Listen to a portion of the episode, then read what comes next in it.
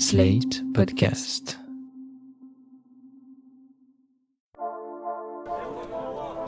Allez, bâtard Allez, bâtard Putain, ils arrivent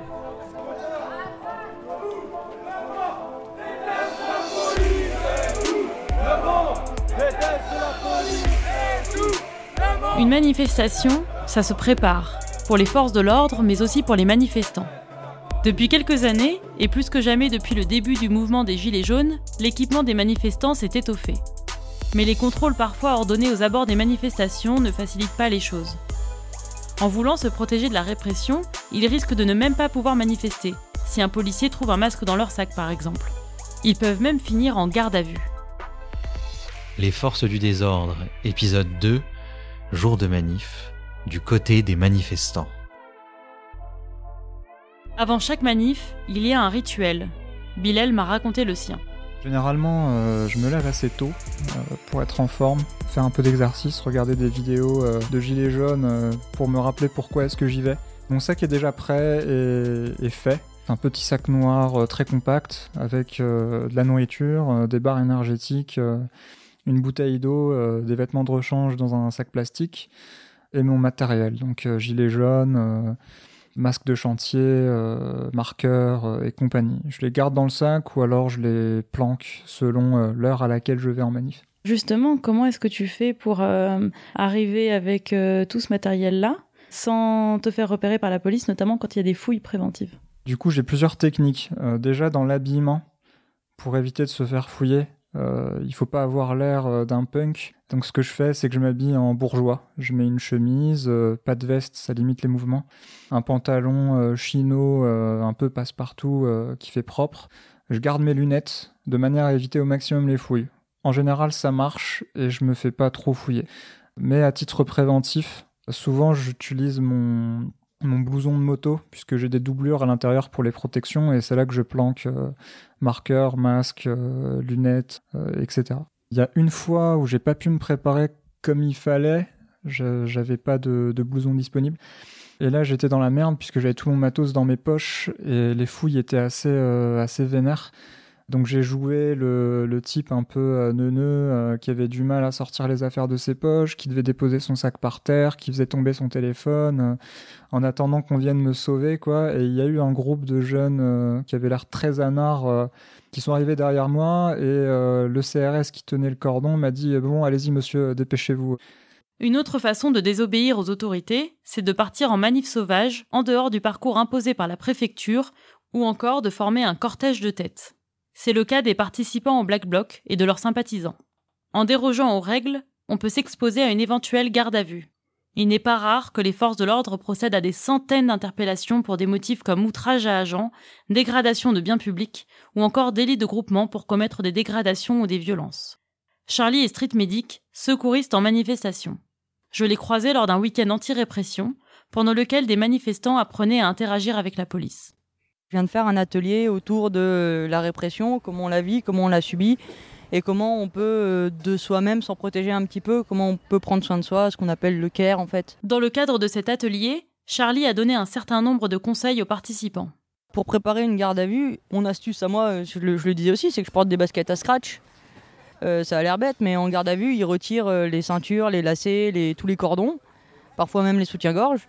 Et avoir des baskets à scratch, et ben, ça fait qu'ils peuvent pas me retirer mes chaussures, ou en tout cas que mes chaussures vont me tenir aux pieds. Euh, marcher euh, pieds nus, marcher en chaussettes, euh, marcher avec des chaussures qui ne tiennent pas aux pieds, dans un moment qui est déjà désagréable, c'est rajouter du désagréable au désagréable. Donc tout ce qu'on peut prendre avant est bon à prendre avant. Il faut bien manger, parce que quand on arrive en garde à vue, on ne sait pas quand est-ce qu'on va manger. Qu'est-ce que tu répondrais aux gens qui disent Ah bah si on vient préparer, euh, psychologiquement, mais aussi euh, avec euh, du matériel, etc., pour se protéger de la police, c'est qu'on avait prévu de commettre des actes répréhensibles Bah, je leur dis que c'est une connerie, parce que simplement demander à ces gens-là s'ils ferment leur porte à clé. S'ils ferment leur porte à clé, ça veut dire qu'ils se préparent à être volés, alors qu'ils vont pas forcément être volés. Se préparer, ça veut pas dire prévoir de faire, une- de faire un acte illégal derrière. Se préparer, ça veut dire être prêt à gérer toutes les situations qui peuvent arriver. Euh, on fait bien des exercices d'alerte incendie dans les écoles pour préparer les élèves le jour où il y a un incendie. Ça veut pas dire que quelqu'un va mettre le feu à une école.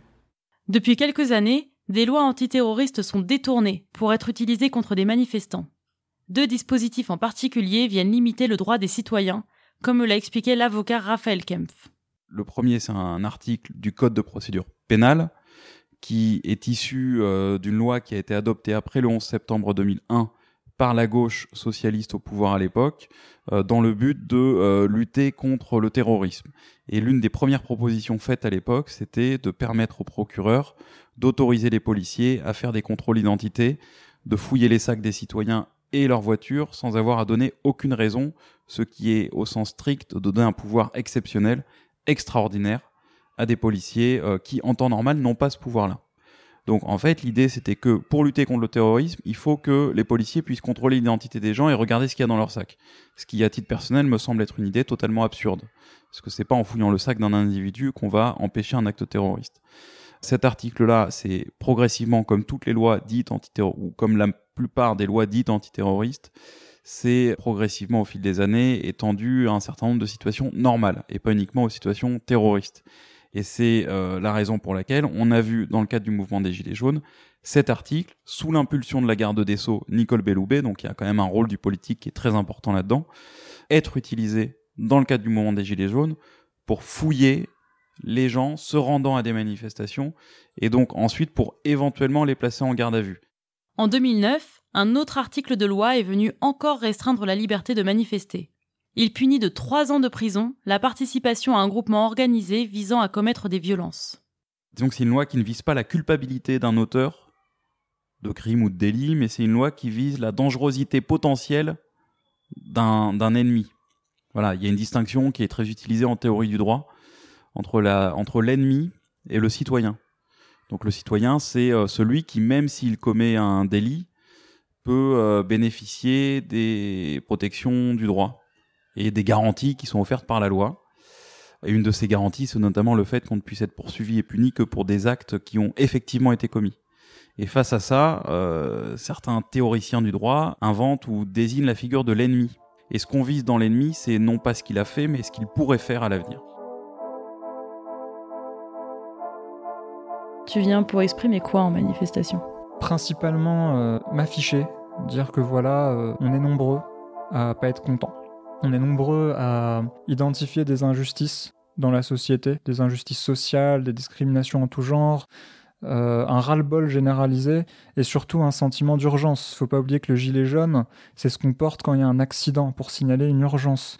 Et pour moi, c'était principalement l'urgence euh, climatique et sociale qui était indissociable euh, dans mon esprit. Est-ce que tu as l'impression que en fait, la manifestation te permet d'exprimer des choses que le vote ne, ne te permet pas d'exprimer? Dans l'expression, je ne sais pas. Euh, par contre, dans la prise en compte de cette expression, oui, clairement. La manifestation est différente. Typiquement, on comptabilise pas les votes blancs. On a un choix qui est limité et on peut pas faire passer euh, de messages clairs, juste une tête qui peut nous représenter. En manif, c'est beaucoup plus euh, libre et surtout, on, on crée des liens avec les gens. On se forge un espace qui est éphémère et limité dans le temps, un espace insurrectionnel dans lequel se créent des échanges, des liens, et se forge des nouvelles convictions.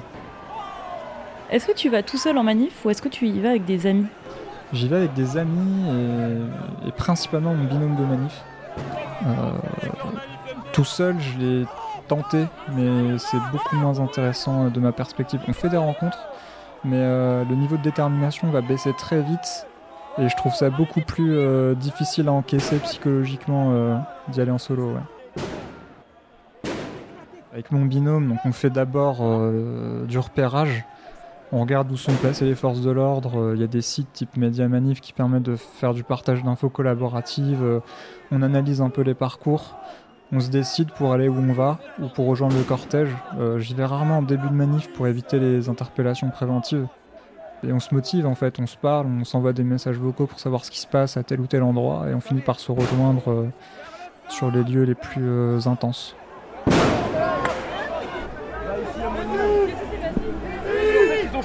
Mais des Sans rien, rien passé. Il y a eu une banque de cassés tout à l'heure, mais euh, après ça s'est calmé. Et là, ils ont pas cherché à comprendre, les gens ils se marchaient dessus, ils continuent à taper. Les yeux, ça va Les yeux, ça va, et j'ai Les pris yeux, du ça sérum va physiologique Ah, bon, d'accord. voilà. Merci. Ça va, c'est sinon, parce que le gaz il Ouais, monte. c'est vrai. Merci. Je vous explique le contexte. J'étais à la manif pour le climat le 21 septembre. Sur le boulevard, on était serrés comme des sardines. Les grenades lacrymo nous tombaient dessus à une cadence effrayante. Le sérum physiologique que je me suis mis dans les yeux ce jour-là, j'aurais pu me le faire confisquer lors de fouilles préventives. Mais c'est normal. Axel Ronde, secrétaire général Île-de-France du syndicat policier Vigie. Je vais vous dire pourquoi c'est normal. Nos gaz lacrymogènes sont faits effectivement pour euh, piquer les yeux, pour euh, euh, avoir, on va dire, un peu de mal à respirer, donc on va quitter la zone. C'est pour, c'est fait pour que les, les, les manifestants quittent la zone. Le but du gaz lacrymogène. Maintenant, si les manifestants ont du matériel de protection, se protègent contre ce gaz, ben il n'y a plus euh, d'intérêt ce gaz lacrymogène finalement. Donc euh, le côté dissuasif hein, du gaz lacrymogène n'a plus d'intérêt. Donc on passe à un second niveau. Et ce second niveau, ça a été le LBD. Vous voyez, si les, les gens, les manifestants, finalement, euh, bah, c'était, on va dire un peu entre guillemets, exécutés, euh, étaient partis, euh, avaient quitté la zone qu'on leur demandait de disperser, de la, manifestation pour la disperser, on n'aurait pas été obligé d'utiliser le LBD. C'est ça aussi, c'est que euh, en face, s'ils ont des, équipements de protection, ben il va falloir trouver autre chose et monter d'un cran, et puis on va remonter d'un autre cran, et on va aller où? On va aller où? Je me souviens particulièrement d'une journée, je crois que c'était le, 16 mars. Euh, c'était la période où on se rassemblait beaucoup sur les champs. Donc on se retrouvait euh, jusqu'à la place de l'Étoile. Et euh, quasi systématiquement, on se faisait nasser au niveau de la place de l'Étoile. Donc il y avait des fourgons, les canons à eau et bien sûr les cordons de CRS qui nous entouraient de partout et qui étaient aussi placés sur le rond-point, donc sous l'arc de triomphe avec les blindés. Et là, c'était bloqué en fait. Donc les gens euh, vivaient leur vie. Au début, euh, on paniquait un peu, on savait pas quoi faire. Euh. puis petit à petit, les gens se posent, s'assoient, mangent leur sandwich. Je m'étais assis pour manger mon sandwich, comme tout le monde. Et un type à peut-être 5 mètres à ma droite s'est pris un tir de LBD dans le thorax. C'était extrêmement choquant en fait. J'ai pas du tout réalisé ce qui se passait. avant qu'on commence à crier médic, médic pour appeler bah, les street medics.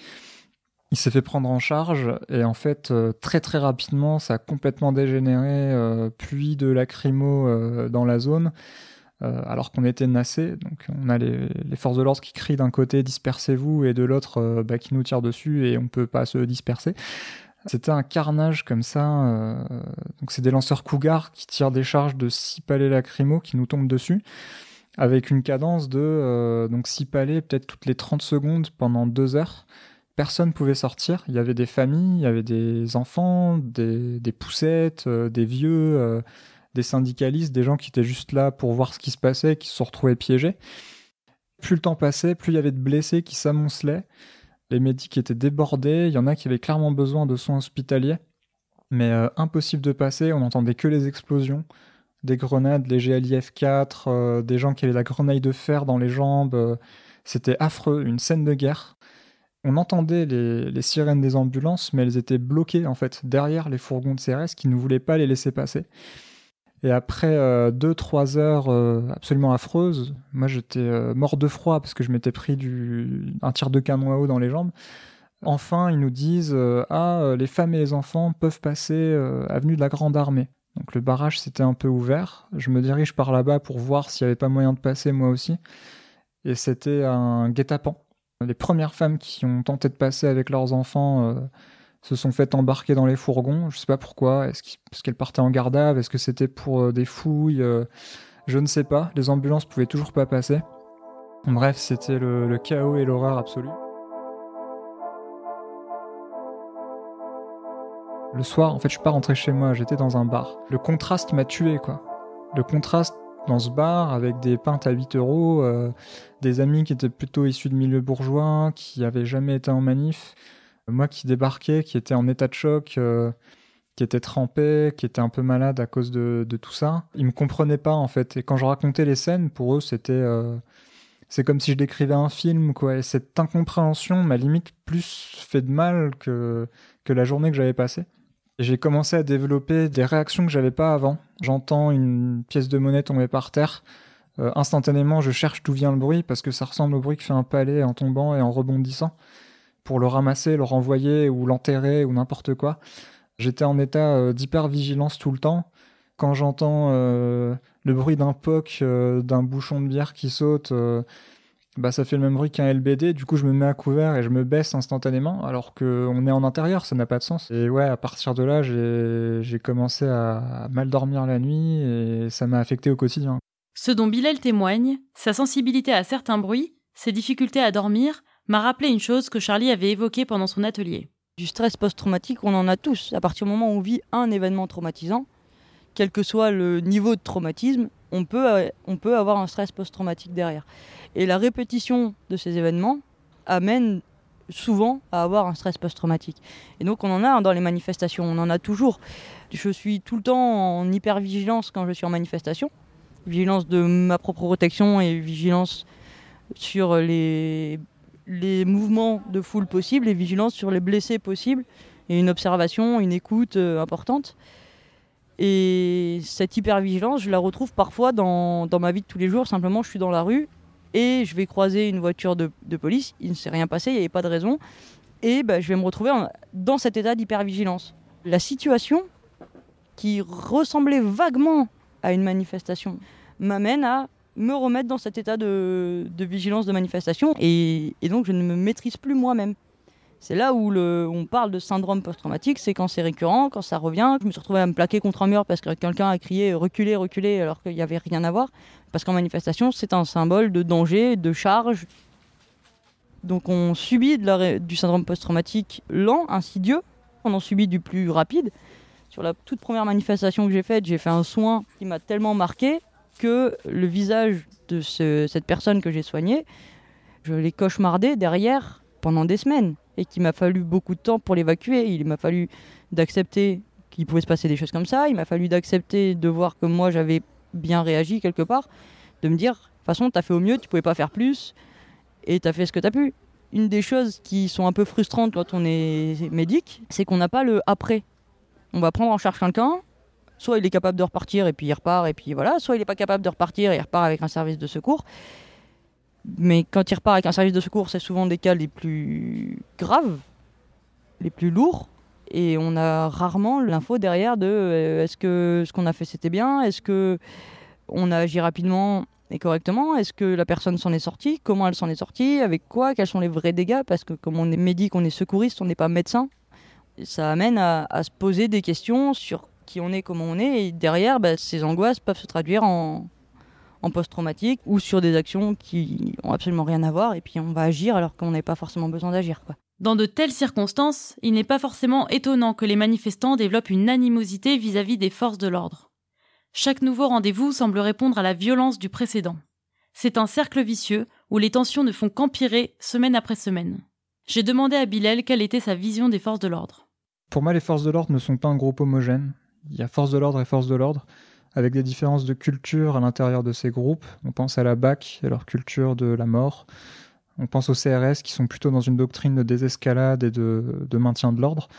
Moi, ma vision de manière générale des, individus est plutôt bienveillante. Je suis humaniste. Si on se bat et si on va en manif, c'est aussi pour eux, c'est pour leur mère, c'est pour leurs grands-parents, pour leur future retraite, pour leurs gosses. Et d'ailleurs, j'ai essayé de parler plusieurs fois à des CRS. Certains ne répondaient pas du tout, ne me regardaient pas. C'est clairement un comportement de défense. En fait, je pense que s'ils ne faisaient pas ça, ils pourraient pas faire leur métier. D'autres me répondaient, euh, certains étaient clairement hostiles. Mais je pense que dans le fond, euh, ils nous comprennent. C'était peut-être pas le bon lieu, le bon endroit pour essayer de discuter. Mais euh, c'est pas possible d'être humain et d'assumer euh, clairement d'être violent avec des gens désarmés et qui sont là pour exercer leur bon droit. Cela dit, en manif, on, fait vraiment partie du cortège et quand ça caillasse des forces de l'ordre, on est tous contents en fait.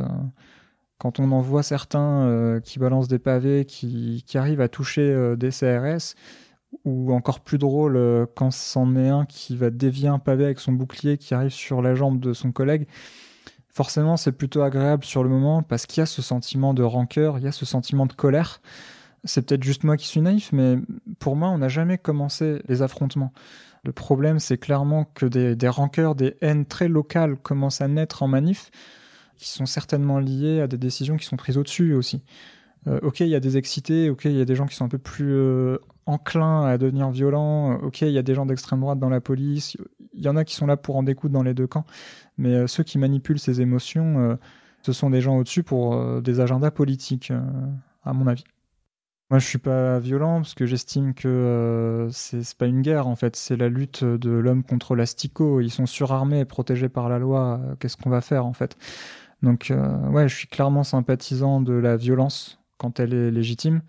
Euh, moi, ce que je fais, c'est que j'essaie de protéger les manifestants en faisant du renvoi de grenades, en les éteignant, euh, en, essayant de prévenir les gens euh, quand je vois que ça va péter et qu'il y en a qui n'ont pas l'habitude, en éteignant des feux de poubelle quand il y en a qui en allument parce que ça sert à rien. Mais de là à condamner la violence, je trouverais ça complètement absurde. En fait, c'est pas nous qui définissons le niveau de violence, c'est l'État. On ne fait que réagir. Et dès lors qu'une violence illégitime est commise, on a le droit, légalement, je crois que c'est dans la DDHC, de, de répondre. À ce sujet, Yann, cofondateur du collectif contre les violences d'État Désarmons-les, apporte quelques précisions. En termes juridiques, en termes, policiers, la riposte, c'est quand tu réponds avec la même arme que l'ennemi. À ce que je sache, actuellement, euh, même si euh, certains d'entre nous se considèrent déjà comme des résistants face à un régime totalitaire, on n'est pas dans une situation où il est souhaitable en tout cas pas si on n'a pas le rapport de force, d'utiliser des armes de tir face à eux. quoi. Euh, c'est juste inconcevable. Et même le fait de le dire, là, je prends un risque en fait. Après, il y a des trucs intermédiaires, mais le patator, des trucs comme ça qui permettent de tirer sur la police. les manifestants utilisent des feux d'artifice, des mortiers comme en Palestine, tu vois. Donc ça, c'est déjà des moyens de riposte.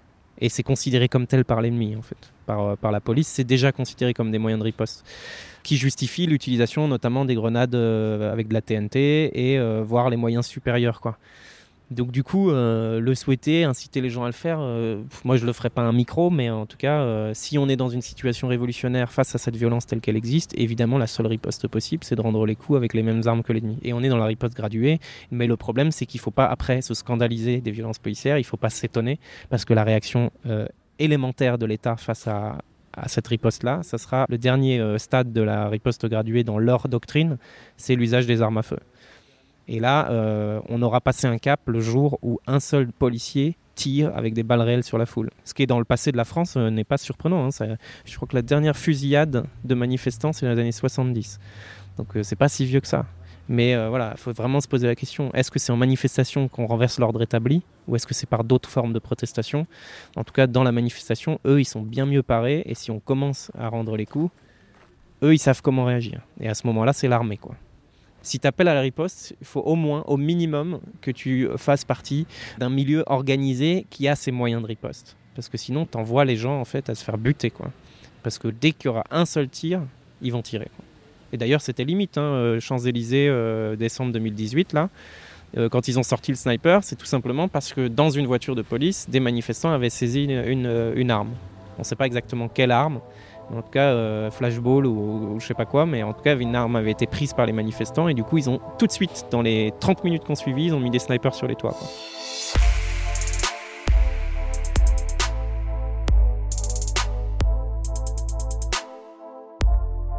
Vous venez d'écouter le deuxième épisode du podcast Les Forces du désordre, un documentaire de Samia Basil produit par Slate.fr. N'hésitez pas à vous abonner sur votre plateforme d'écoute préférée, à laisser un commentaire et à le partager sur les réseaux sociaux. Tous les épisodes sont à retrouver sur slate.fr.